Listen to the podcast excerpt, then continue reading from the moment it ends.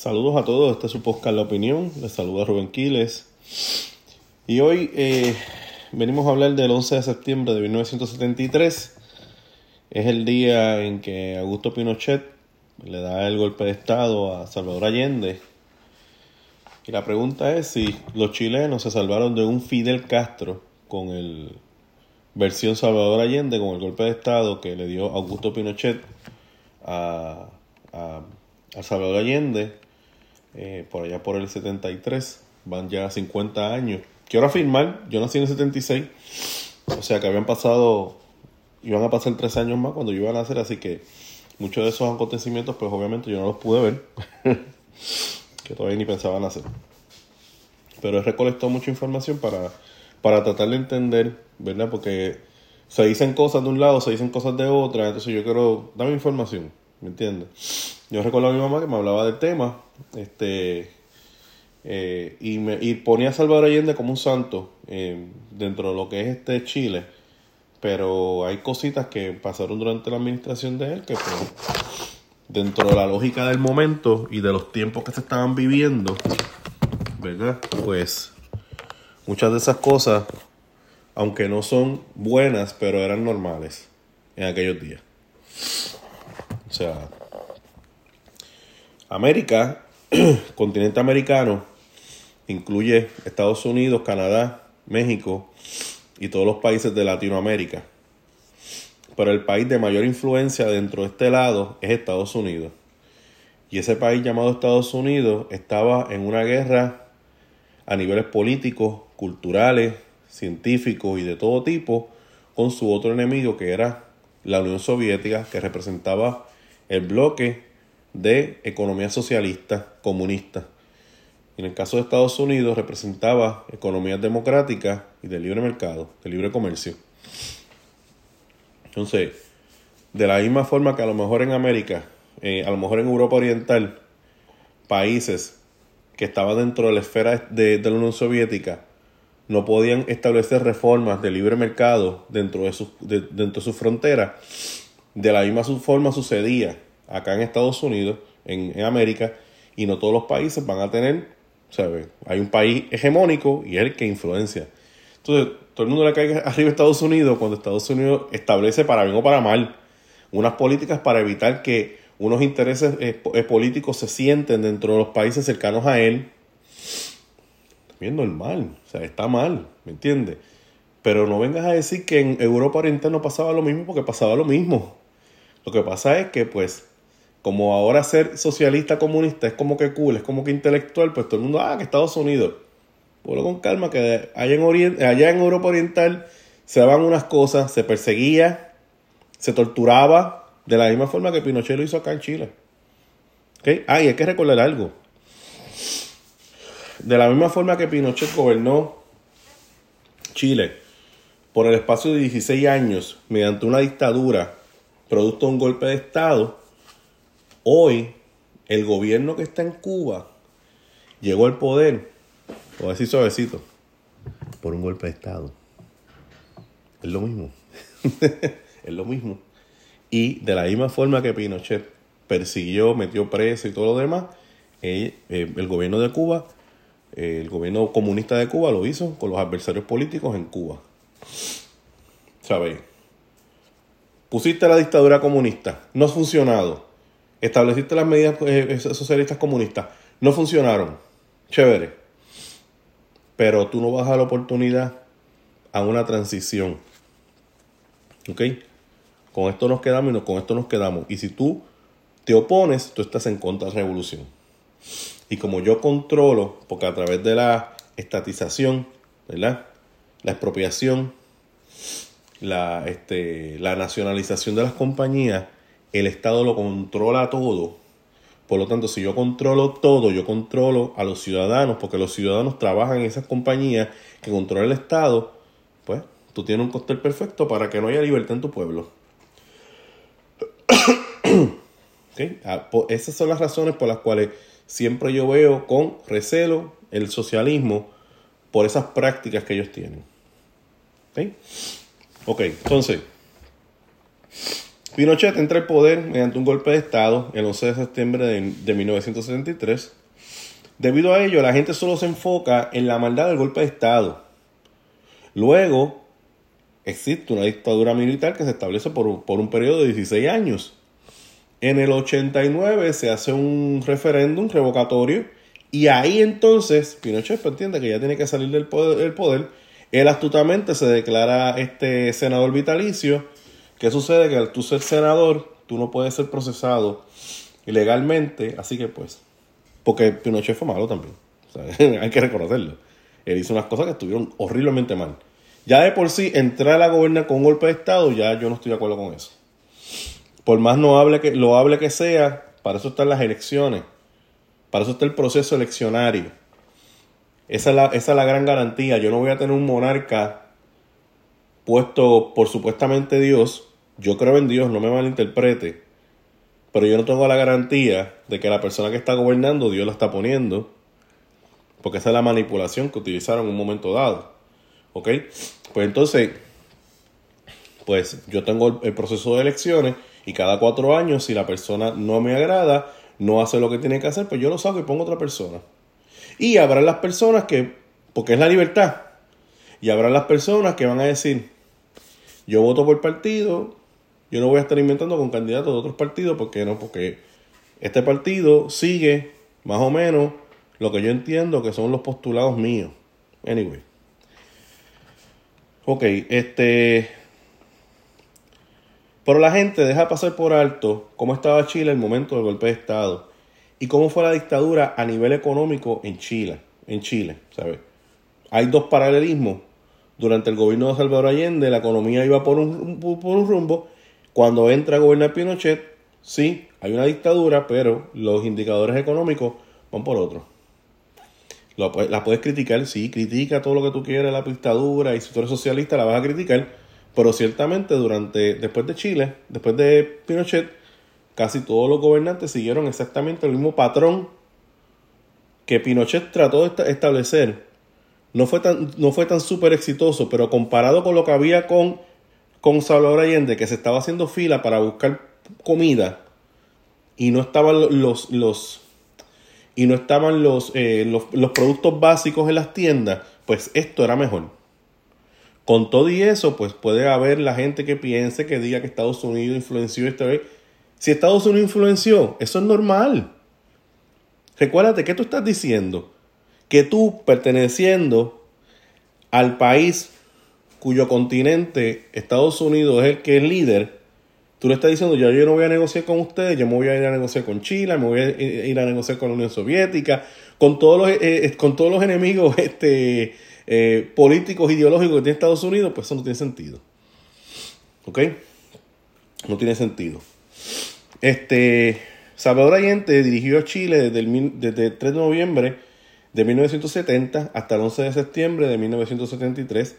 Salvador Allende era agnóstico, era fragmasón, ahí, ¿verdad? Para los que les gusta la teoría, era, él era masón y era un doctor y ganó por una relativa mayoría. Salvador Allende Gosén pertenecía a la Unidad Popular de Izquierda. El otro candidato que estaba disponible era Jorge Alexandre Rodríguez, que era independiente apoyado por la derecha. Radomiro Tomic eh, Romero, que pertenecía a la democracia cristiana. Se estaba escogiendo un gobernante para el periodo que va de 1970 a 1976.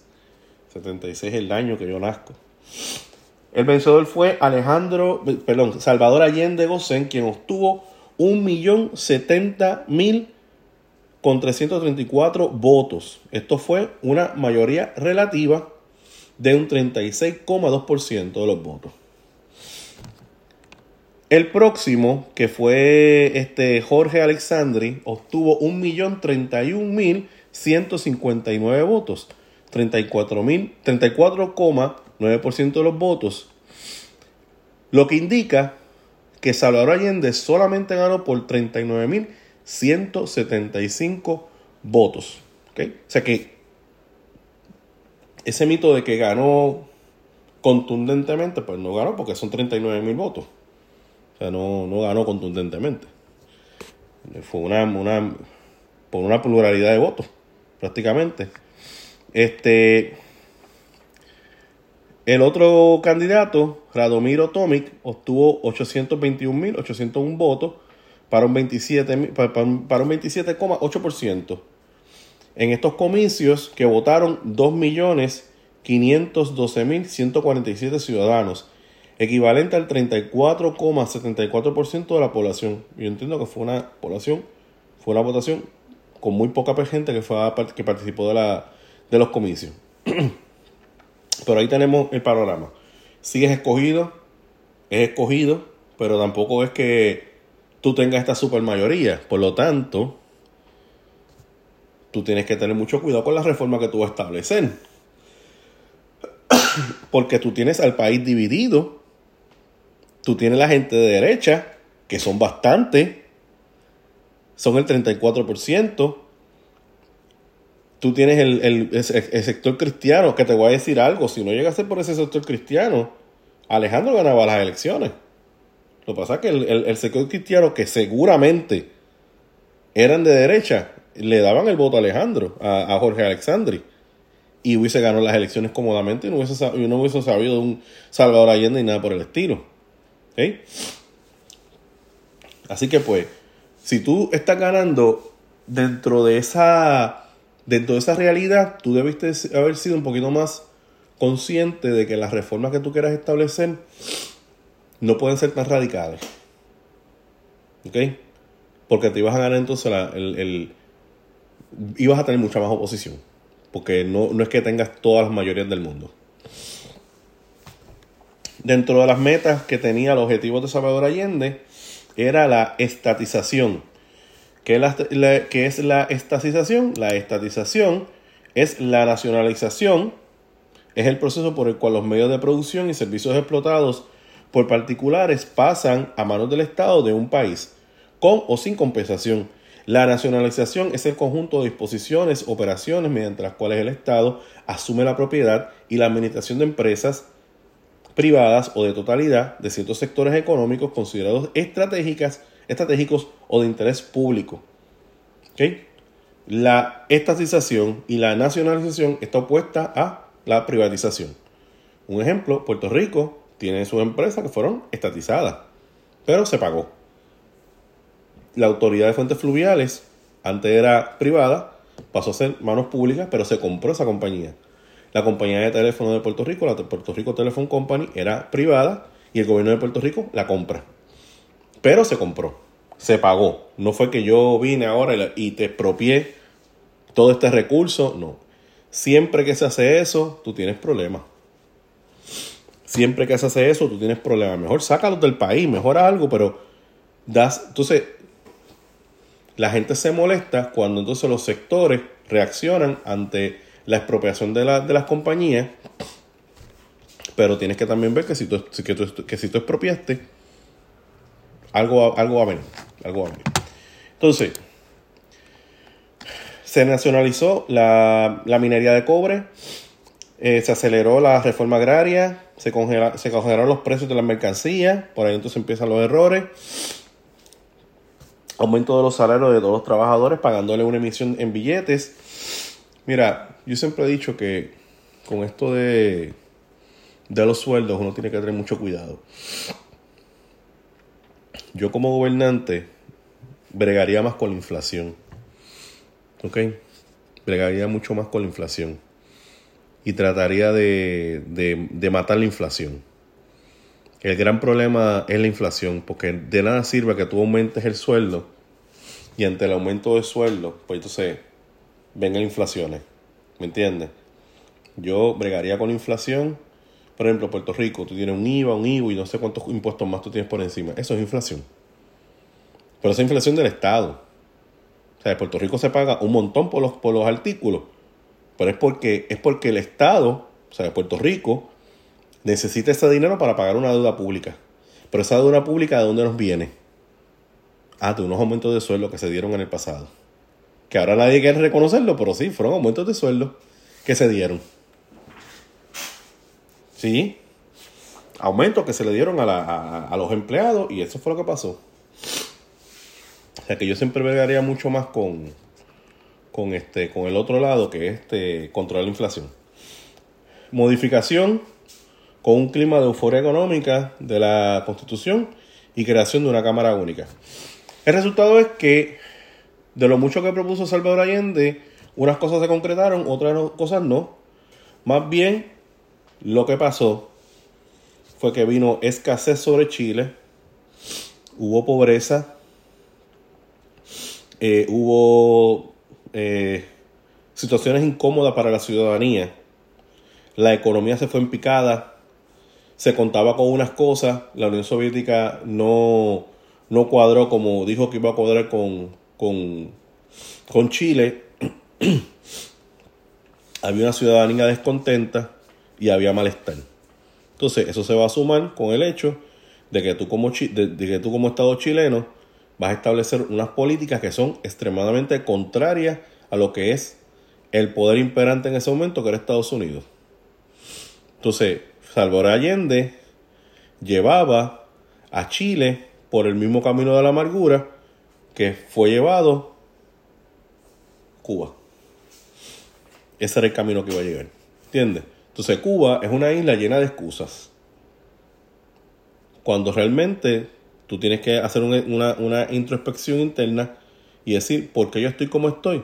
No necesariamente tiene que ver por la política de Estados Unidos, tiene que ver porque mi sistema, el sistema que yo establecí es deficiente.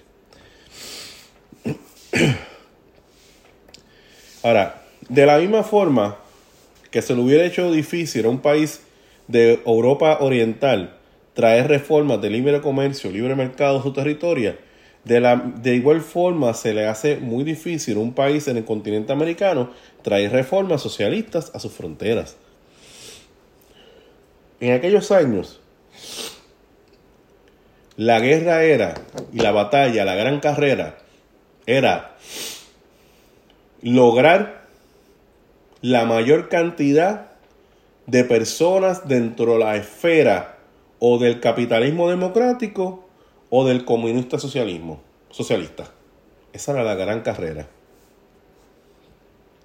Tanto Estados Unidos como Rusia realizaron acciones buenas como que realizaron acciones malas para lograr expandirse. Aquí yo no vengo con el plan de decir Rusia era mala o Estados Unidos era mala. Las dos naciones fueron brutales con sus vecinos. Bueno, ¿Qué está haciendo Putin ahora mismo? Invadiendo una nación. La invadió. La invadió. Le quitó parte de su territorio. Le puso población, le metió población rusa. Para mandarles un plebiscito. Un referéndum. Y obviamente como tienen, la, como tienen el, lugar lleno de rusos, pues te van a votar a favor de, que, de unir a ese territorio a Rusia. Lo mismo que hace Estados Unidos.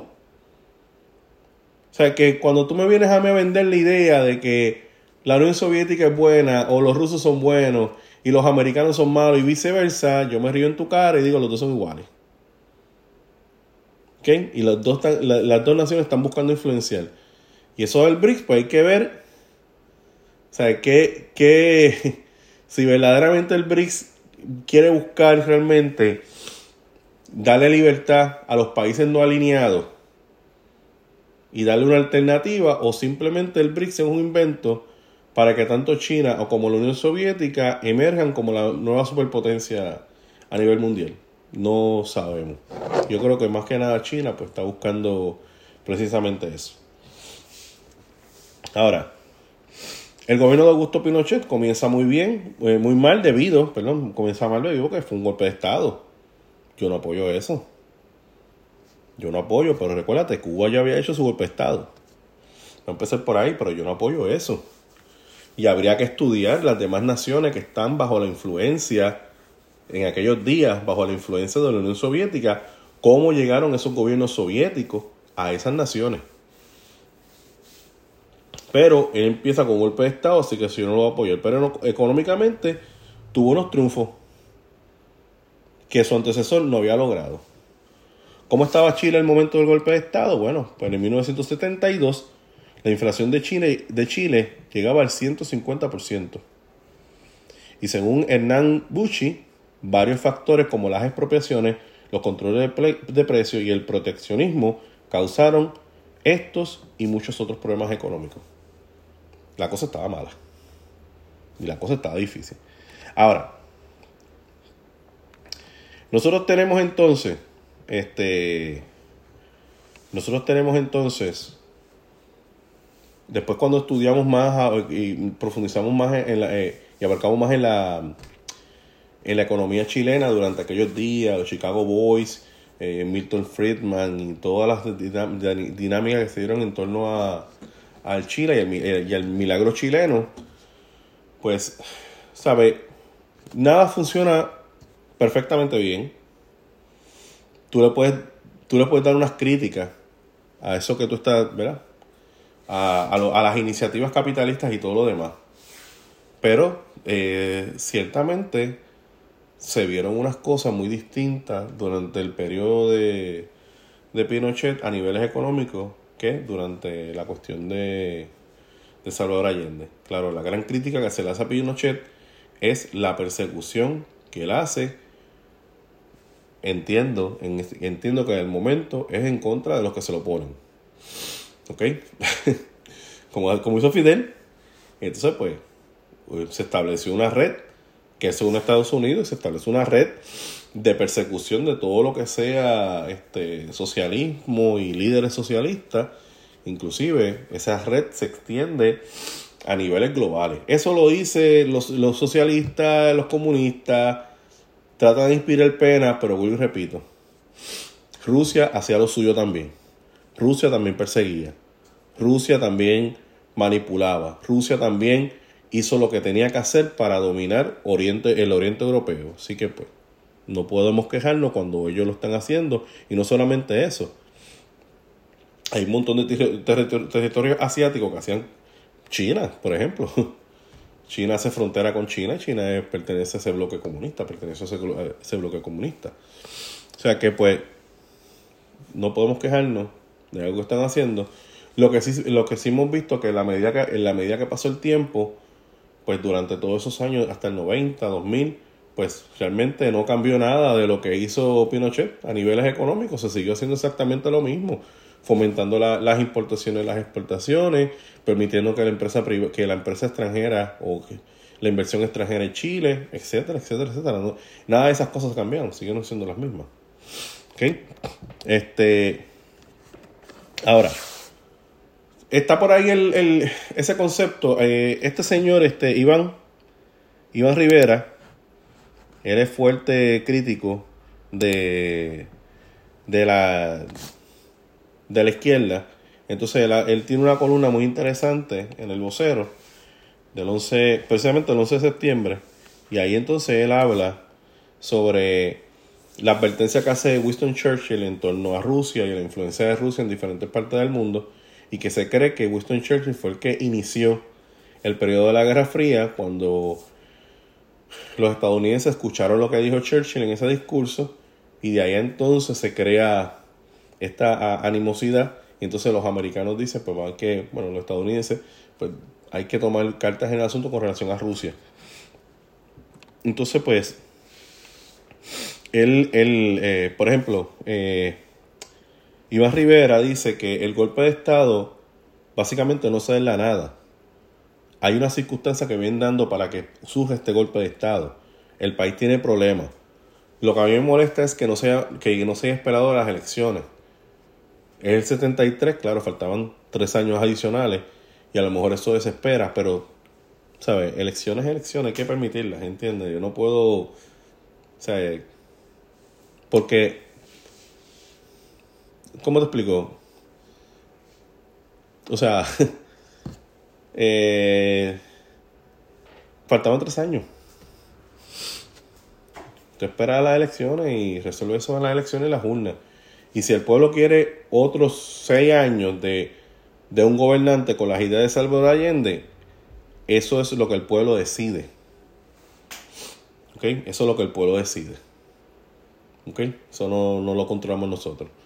Pero entonces cuando tú impones, anyway, es peor. Ahora, escucha lo que él dice.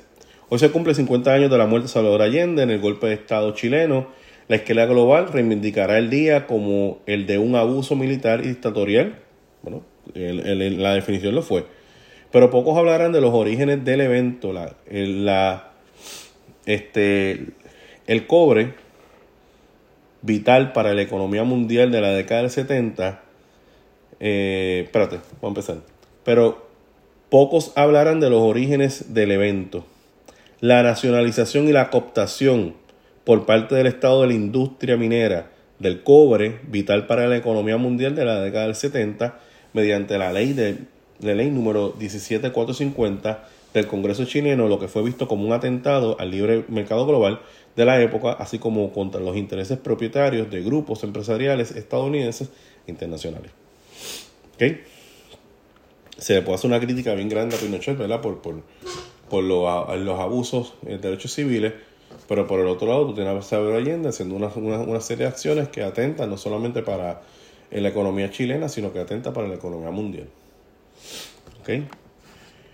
Entonces, este, pues entonces, es lo que trae y es lo que yo trato de, ¿verdad? Cuando hablo con amistades, es lo que yo trato, ¿sabes? No, no hay problema que uno vote por una persona distinta pero también tú tienes que ver las ideas de esa persona distinta. Porque lo único que tú estás escuchando es que ellos son corruptos y yo no. Pero ese es el único discurso que corre en tu mente. ¿Me entiendes? Pero siéntate, mira lo que él está diciendo, mira las ideas de cambio. Por ejemplo, tú escuchas a un Bernabé. Vamos a buscar, vamos a buscar un, post de, eh, de Bernabé. Normal. Yo imagino que muchos. Rafael Bernabé este, mira, eh, hay un problema, eh, hay un video sobre unas aguas que están entrando eh, al territorio y todo lo demás. Entonces, sale y dice, estamos en un nuevo planeta, la, la mal llamada libertad económica de hacer ganancias y respetar la naturaleza nos trajo hasta aquí. ¿Hasta cuándo? Los que acumulan esas ganancias no los detendrán. Depende de nosotros y nosotras. O sea, ya tú sabes que es un discurso socialista. ¿Me entiendes? Entonces está bien que tú me estás, que, tú me estás hablando de que de, de, de bregar con, de, ¿verdad? De bregar con lo, con lo distinto, pero el, el factor aquí que tenemos importante es que el tipo es de izquierda, y no solamente de izquierda, ese tipo es de izquierda pero violenta, socialista, comunista como es. Entonces, ¿qué pasa? Ese tipo está en Victoria Ciudadana y es la persona que se está proyectando como un santo bueno como el distinto, como el diferente, voten por mí. Pero espérate, espérate una cosa, espérate una cosa. ¿Sabes? Una cosa es que yo tenga administradores que a lo mejor hagan las cosas un poquito mal. O las hago bien mal. Pero dentro de todo yo tengo la oportunidad de votar por esa persona, sacarlo para el infierno y meter a otra persona. Y yo tengo la libertad de expresión de quejarme, de protestar y hacer todo lo que, todo lo que yo pueda hacer. Pero otra cosa es que por yo votar por el supuesto bueno, que era Chávez en un momento dado, yo pongo, yo trepo a Chávez, entonces después qué problema tengo. Que ese tipo cogió las elecciones, hizo un field con las elecciones, y ya tú no lo puedes sacar. Entonces tú tienes ese tipo, tienes que chuparse ese tipo toda la vida. Hasta que se muera. Y no, no solamente fue eso. Que contra ellos se murió, entonces metieron a otro. se metió, se metió Maduro. Pues entonces ese es el factor que yo encuentro que pues hay que considerar. ¿Sabe?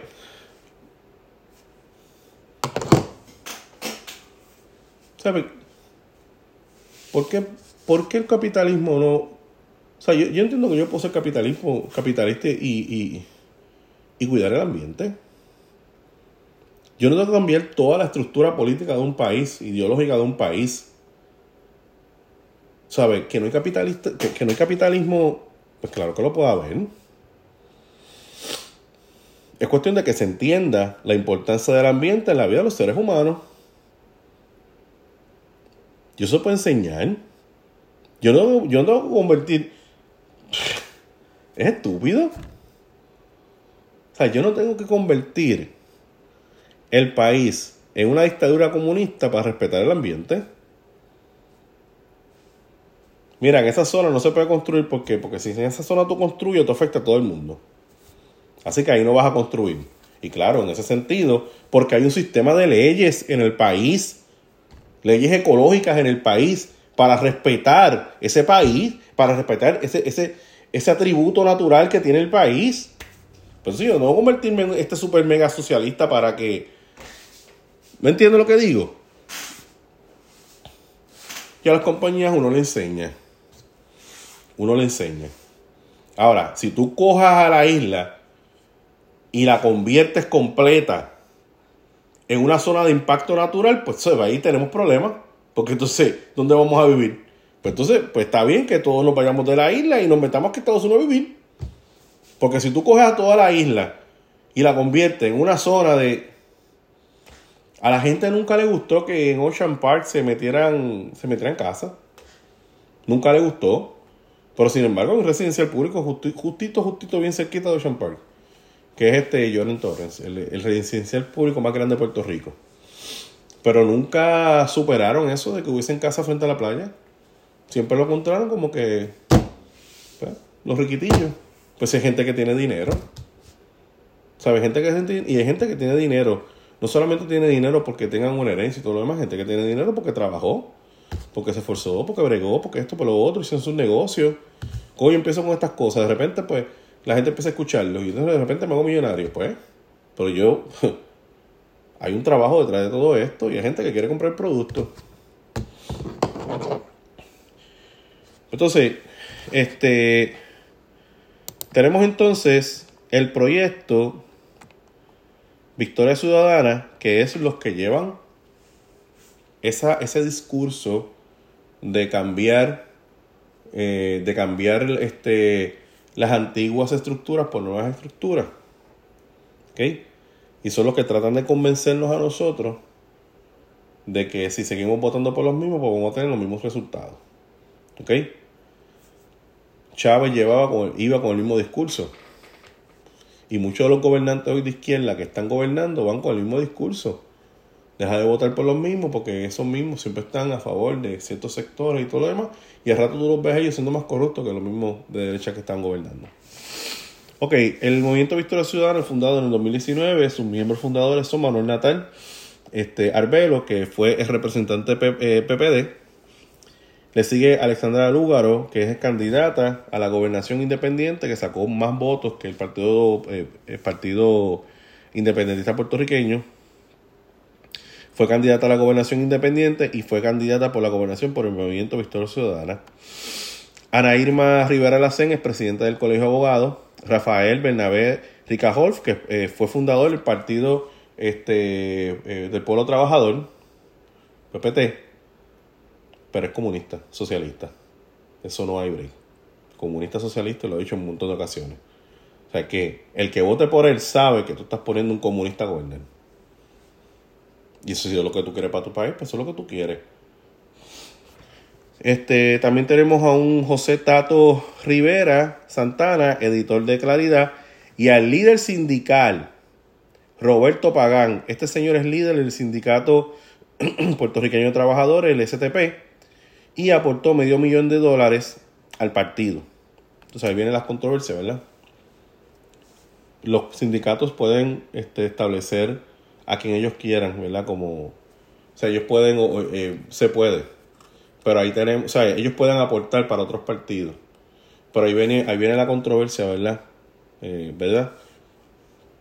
Este, que prácticamente ese sindicato que tiene una, una matrícula de un montón de empleados, que muchos de esos empleados no son independentistas, no son comunistas, ¿verdad? Y trabajamos aquí porque tenemos que sindicalizarnos, pero si no, no, no si hubiese otra forma, pues, ¿verdad? Pues entonces, sacar dinero de mi cuota para entonces fundar un partido político en el cual a lo mejor yo no creo. Y ahí viene la controversia. Y ahí viene la controversia, entonces pues tú me criticas a las grandes corporaciones porque le meten chavo a los partidos políticos, pero entonces tú estás recibiendo dinero, ahí viene pues las situaciones. Este, además tenemos a Mariana Nogales, quien fue candidata a comisionada residente por el PPT. Eh, tenemos a José Bernardo Márquez y a Edward Corniel Colón. La conclusión que hubo en la asamblea, y esto es para que el, el estadista sepa por quién está votando, ¿me entiendes? Y lo que es la izquierda la conclusión de esa asamblea y cómo, ¿verdad? De la misma forma cayendo, una vez convenció a muchos chilenos de algo, que después de eso vino un golpe de Estado y todo el quilombo que se formó, ¿verdad? Pues vean cómo la izquierda sigue, la izquierda no se rinde, la izquierda simplemente descansamos un poquito, papá, y volvemos otra vez. Eh, conclusiones de, de la fundación, de, de la asamblea en su fundación. Lo primero, este, ellos quieren atender tres cosas urgentes en su tiempo. La primera, combatir la corrupción y restaurar las instituciones gubernamentales de Puerto Rico.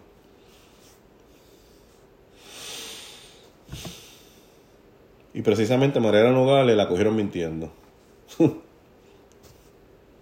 y ellos, en vez de hacer lo que hacen los partidos, bueno, por lo menos el PNP, porque el Partido Popular no lo hace, en vez de tomar a esa persona, sacarlo de su posición, pues ¿qué ellos hicieron? Pues cerraron fila con la persona y la declararon inocente. Y eso es lo que, ¿verdad? Merecemos un Puerto Rico mejor, ¿verdad? Pues eso fue lo que ellos hicieron. la corrupción es el caballito de batalla y de pelea ideológica de estas, de estas, de estos grupos. ¿Ok? La corrupción es mala y administrar, ¿sabes? Es malo. ¿Entiendes? Pero tú dime cómo tú vas a administrar el país. Más allá de hablarme de corrupción. Promover la reestructuración social, económica y fiscal. Eso es bien amplio. Escucha lo que dice, restauración social. ¿A qué ellos se refieren? ¿De qué ellos están hablando? Para, para mis amigos cristianos conservadores, que dicen que van a votar por Victoria Ciudadana, ¿a qué se refieren ellos con reestructuración social? Hay que mirar estas cosas, porque eso tú no te puedes poner a votar ahí a lo loco porque simplemente quieres poner algo distinto. Este, económica, ¿a qué se refieren con lo económico? Economías que no sean de libre mercado. ¿Qué va a hacer el gobierno? ¿Empezar a comprar otra vez este, corporaciones? ¿Para qué? Para poner a todo el mundo a trabajar dentro de las corporaciones. Y para que el gobierno sea preso de esas corporaciones y a, su vez, y a su vez, los empleados condicionen el mover de ese gobierno basándonos en qué? En el voto. Y si no complace lo que yo digo, o ataco al partido que no me gusta y que representa la estadía para Puerto Rico, el partido PNP. Y la descolonización de Puerto Rico, para lograr la descolonización, ellos proponen el instrumento, el instrumento de la Asamblea Constituyente. Que yo le he explicado más o menos. Ese es el lugar donde un corillito de personas se reúnen para diseñar la libre asociación. Porque eso no es para más nada. O sea, una asamblea constituyente no es para una independencia, una asamblea constituyente no es para una estabilidad, una asamblea constituyente es para diseñar un una libre asociación. Para eso es lo que sirve. Y Puerto Rico no cree en la libre asociación. Si Salvador Allende ganó por 39 mil votos y tú te enfogonaste cuando le hicieron un golpe de Estado, pues tú tienes que aceptar los resultados de la estadidad. En el 2020, 53% de los puertorriqueños votaron a favor de ella. La reacción en aquel momento cuando el partido se funda de los partidos tradicionales. En aquel momento, Ricardo Rosselló, entonces gobernador, le dio la, bienvenida al nuevo partido. Aníbal José Torres dijo que el único partido que puede enfrentar al monstruo del PNP es el PPD. O sea, estamos defendiendo porque él grita de esa manera, pero no está gritando de esa manera, porque él sabe que para que exista el partido Movimiento Victoria Ciudadana, la única, forma, la única forma por la cual existe es porque me estás quitando este, electores a mí. Este, y la alcaldesa de San Juan, pues siempre coqueteando con el, eh, con el movimiento Victoria Ciudadana, que muchas personas dicen que fue parte de la fundadora. Este partido, que es la izquierda, son partidos que dicen que no somos de izquierda, son partidos que dicen que no son comunistas, que no hay nada de eso, que están en lo callado, pero tienen unas fuertes tendencias socialistas comunistas, quieren una fuerte influencia del sector gubernamental, quieren priorizar las uniones obreras por encima del empleado común, o sea, el empleado de la empresa privada. ¿Sabe? Para ellos sería bueno que todo, todo el Estado esté bajo, la, bajo las manos del gobierno. ¿Ok? El pueblo. Pero mentira. ¿Por qué? Porque al estar bajo las manos del, gobierno del pueblo, pues se va, va, a pasar exactamente lo mismo que pasó con la Autoridad de Energía Eléctrica. que la administración fue floja, horrible. ¿Tú sabes lo que tú es que tú sabes lo que es tú quebrar a un monopolio eh, a monopolio? O sea, tú eres el único que distribuyes energía eléctrica en el país y tú lo quebraste. Pues porque no hay controles. La empresa privada hay unos controles. La empresa privada lo que quiere es hacer que, que sobrevive el negocio, acomode el lugar. Pero en la empresa, en, en el gobierno no, porque la lógica son gobernantes que quieren ganar. O sea que, o sea que cada el lugar, yo tengo que lograr satisfacer las necesidades de la matrícula para entonces yo poder sobrevivir una elección más. Este, con relación al Estado, no hay nada más que una, una promesa de una Asamblea eh, eh, Constitucional de Estatus, que básicamente es para, para organizarse en una Asamblea, eh, para organizar una libre asociación. Nada más que eso. Porque eso es lo que busca una Asamblea Constituyente. ¿Sabes? Si nos cerramos una Asamblea Constituyente, créeme que tú vas a poner la independencia. Tienes que ponerla, tú tienes que hacer la papeleta, tú tienes que poner la independencia Tú vas a crear el embeleco que tú quieras crear, la Asamblea Constituyente, y tú vas a poner la estadidad. Y cuando se someta al pueblo, porque ellos dicen, ok, ponemos todas estas cosas y con estos resultados nosotros vamos a Washington. Pero vamos a decir que la Asamblea Constituyente, cuando tú sometiste al pueblo y los pusiste a votar y se escoge la estadidad, que tú tienes ahora. O sea que ya, ya se le está preguntando al pueblo. ¿Me entiendes? Al soberano. Y ya el pueblo ha dicho en varias ocasiones que quiere la estadidad. ¿Qué tú logras con una asamblea constituyente? Va a ser el mismo efecto. ¿Sabes? Entonces, resulta entonces que vamos a la asamblea constituyente, la gente escoge la, estadidad. ¿Qué vas a decir ahora?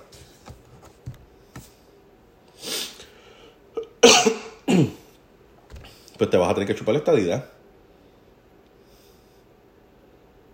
Y, en un reclamo supuestamente para ti sólido. O sea, tu esperanza, lo que quieren es retrasar el discurso. Porque ellos saben lo que hay. Ellos lo que quieren es retrasar completamente el discurso, dejar eso para después. Entonces, hay una propuesta, una promesa de una sala de administración y cero corrupción. Victoria Ciudadana puede ser muchas cosas, desde un partido que provee a los puertorriqueños a un, un, partido que provee, que nuevas cosas a los puertorriqueños, un refugio para eh, políticos derretados del PPD. Ya de por sí es un paradigma para el PPD por la cantidad de PPDs de izquierda que por fin tiene un partido que puedan complacer sus apetitos ideológicos. El PPD a nivel electoral dejó de ser lo que era antes. No trascendió ideológicamente, el ELA dejó de ser eh, dejó de ser defendido como en el pasado debido a que dejó de funcionar como hacía en el pasado. Él era ya no es un instrumento para detener al enemigo en común de todos estos grupos, que es la estadidad. Antes se le daba el voto a la estadidad y antes se le daba el apoyo al, Partido Popular porque son los que detienen la estadidad. Pero ya el Partido Popular no puede detener la estadidad con el ELA. Entonces, ellos quieren ahora de la nada sacarse la libre asociación diciendo que, que, que Estados Unidos nunca nos va a dar la estadidad. Está bien, fantástico. Fantástico. fantástico. El ELA ya no es un muro de contención contra el movimiento estadista. Eh, no vislumbro que la libre asociación sea rival en contra de la estadía y una realidad. Los retos de la estadidad provienen más bien del Congreso y el lado republicano que teme a un Estado demócrata. La estructura, y la estructura económica y política que no se ajusta a Estados Unidos como, como lo hacen en otras cosas. Pero ni la independencia ni la libre asociación es un rival en estos momentos contra la estadidad. O sea, lo que, tiene, lo que se tiene que mover la isla es hacia, hacia eso que se llama estadidad. ¿Verdad? Y, muchos de los, de los teólogos, de teólogos no teóricos de la estadidad, pues lo que dicen es eso, que Puerto Rico se tiene que preparar para ello. Veo al movimiento Victoria Ciudadana como un partido de esos que se están desarrollando bajo las estructuras e influencia del llamado socialismo del siglo XXI y básicamente, y sigue básicamente el mismo libreto de todos los partidos de izquierda de América Latina, ellos son los malos, nosotros somos los buenos, un enemigo del pueblo, siempre hay que crear un malestar, y este malestar puede ser real o exageradamente desproporcionado como el calor. Ahora se está peleando contra el calor. Puerto Rico siempre empezó calor, Puerto Rico es un país tropical, pero ahora la guerra es contra el calor. Y no lo han soltado. ¿Llevan cuánto? ¿Llevamos cuántas? ¿Cuántas semanas llevamos con el tema? y no han soltado el tema. El calor sigue y sigue y sigue y sigue y sigue. sigue. Eso lo pude pues, como le dicen por ahí. Mire, mi hermano, ya el 23 de septiembre, ya el 23 llega el, llega el otoño y ya no peleen más. Estos movimientos de izquierda pueden tener todo tipo de personas. Los que verdaderamente quieren un cambio y una mejor convivencia o políticos que lo único que quieren es acceder al poder ganando elecciones. El PPD ya no es lo mismo para ganar elecciones. La democracia es vital, sobre todo las elecciones libres sin la intervención de fuerzas del Estado. Es importantísimo en el desarrollo de una sala convivencia. Todos los pueblos deben tener derecho, el derecho de que si no funciona la administración, esta pueda ser cambiada. Tanto la derecha como la izquierda deben tener la disposición de ceder y entregar el poder cuando el pueblo así lo decida. Entonces, Movimiento Victoria Ciudadana pues lleva el mismo camino que lleva que llevaron, por ejemplo, eh, un este Fidel Castro, ¿verdad? Tratando de, de acabar con unas estructuras gubernamentales y como pues por medio de las elecciones no podía convencer a la gente de ganar las elecciones, pues entonces nos vamos entonces a una revolución para entonces tratar de traer el cambio. fue, una, fue una experiencia bien dura para el pueblo cubano, porque de golpe y porrazo le cambiaste la vida, la forma de vida a un montón de, de cubanos y de ciudadanos. Este, Salvador Allende pues también llevó el mismo camino de esa izquierda que me proyectó como la buenaza, pero a la hora de la verdad cuando, cuando, cuando instrumentaron esos cambios, cuando trataron de bregar esas reformas, las reformas no se dieron. ¿Por qué? Porque entonces lo que hace, lo que tú, lo que tú haces, el gobierno lo que hace es que sustituye a la empresa privada, entonces ellos son la empresa privada, ellos tienen el poder de la empresa privada.